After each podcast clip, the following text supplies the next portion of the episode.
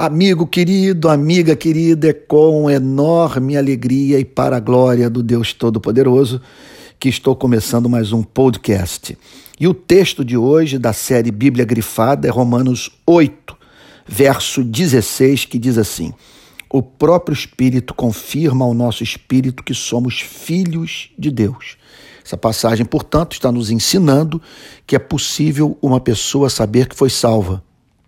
Saber somos herdeiros da vida eterna, é desejável, é possível e é da vontade do Deus Eterno Todo-Poderoso que os seus filhos saibam que o são porque nisso reside nossa alegria, nossa espontaneidade, nosso fervor na oração, a nossa intimidade com Deus. Olha, não há crente mais bem-aventurado do que aquele que não tem dúvidas e por motivos razoáveis de que nasceu de novo e que por isso pertence ao Deus eterno todo-poderoso. Agora, como saber que nós passamos por essa experiência de redenção, que somos filhos de Deus. Acabamos de ver no texto que isso é desejável, que isso é possível, que o próprio Deus se empenha em nos convencer da nossa filiação. Contudo, como nós poder, podemos é, ter essa certeza de uma forma não ilusória? Há três modos. O primeiro é mediante a fé pura e simples em Cristo. Ora, a Bíblia diz que aqueles que creem em Cristo estão salvos. Se você crê em Cristo, não é crer na existência de Cristo, é crer que Cristo morreu pelos seus pecados, que era necessário que um de nós fizesse expiação pelas nossas iniquidades. Se você crê que aquele sangue cobre todas as suas ofensas, que ele é provisão é mais do que suficiente para cobrir todas as suas iniquidades e que você se apropriou, portanto, dessa oferta de, de perdão, você pode se considerar salvo. Ah, Deus amou o mundo de tal maneira para que todo aquele que nele crê não pereça, mas tenha vida eterna. Então nós estamos aí diante de um silogismo lógico. A Bíblia diz que os que creem herdaram a vida eterna. E você pode então dizer, eu creio. Se você é crente, então logo você é herdeiro da vida eterna. A Bíblia nos apresenta também o fruto do Espírito Santo como um dos sinais de novo nascimento. É o silogismo prático. A Bíblia diz que os que são cristãos autênticos é, manifestam em suas vidas o fruto do Espírito. Ora, se você percebe a presença do fruto do Espírito Santo em sua vida, de modo simétrico, de modo harmonioso, ainda que numa extensão maior ou menor do que outras pessoas, você é nascido de novo. Então, que fruto é esse? Olha, alguns são muito especiais, porque eles advêm da espécie de encontro com Cristo que o redimido teve.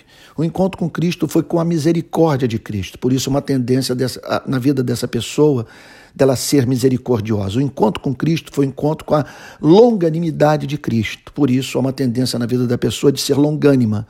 O encontro com Cristo foi um encontro com a graça de Cristo. Por isso, há uma tendência na vida dessa pessoa de demonstrar um espírito perdoador, de perdoar as pessoas. Agora, há uma terceira forma de você saber que nasceu de novo, e é essa sobre a qual o apóstolo Paulo fala no verso 16 do capítulo 8. O Espírito confirma ao nosso espírito que somos filhos de Deus. É o selo do Espírito. Um é o testemunho que eu dou para mim mesmo. Tomo as sagradas escrituras e declaro: eu creio em Cristo e vejo as manifestações do caráter de Cristo em minha vida. Eu amo os irmãos. Eu tenho interesse pela verdade, não apenas interesse intelectual pela verdade, mas interesse em vivenciar a verdade. Eu, eu tenho prazer, portanto, na lei do Senhor. São sinais evidentes que você nasceu de novo. Agora, isso tudo pode vir acompanhado de muita confusão, de muito receio, é, de muita inquietação.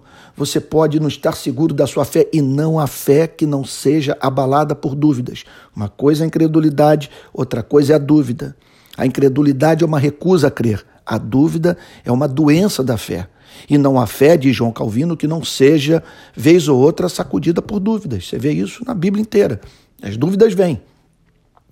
Então você pode ficar confuso, como também você é, é possível que após uma queda, um tropeço, você chegue à conclusão que nem mesmo nasceu de novo. Então você fica assim receoso de usar o teste da vida para saber se de fato você pertence a Cristo. Só que em geral, quem tem essa preocupação mostra que nasceu de novo. Ontem eu disse isso na minha igreja. em geral, quem tem é, preocupação em estar sendo hipócrita revela que de fato vive um cristianismo autêntico. Agora, em meio a toda essa confusão e o cristão aflito com relação ao destino eterno da sua alma, ocorre isso, do Espírito Santo vir e dissipar toda dúvida, botando seu selo, que não é um selo, veja só, que faz com que Deus reconheça que nós somos salvos, mas é um selo, é um sinal de autenticidade que nos convence do fato de que nós pertencemos a Cristo. Então, esse, esse selo se dá no tribunal da alma, é o Espírito confirmando com seu Espírito que você é filho de Deus. Ele lhe dando a certeza de modo místico, de modo eh, efetivo, direto, claro, inequívoco, em meio aos dois demais testes, o teste da fé e o teste da vida, dissipando toda a dúvida e tornando o seu coração tomado de alegria pela percepção do fato de que Deus o ama e isso o ama com amor eletivo, eterno, salvífico, e isso em razão do próprio Deus ter comunicado essa verdade à sua alma. Busque o selo. Não pense que o crente, quando se converte, recebe tudo de uma só vez. Busque o selo, a fim de que você experimente alegria indizível e cheia de glória.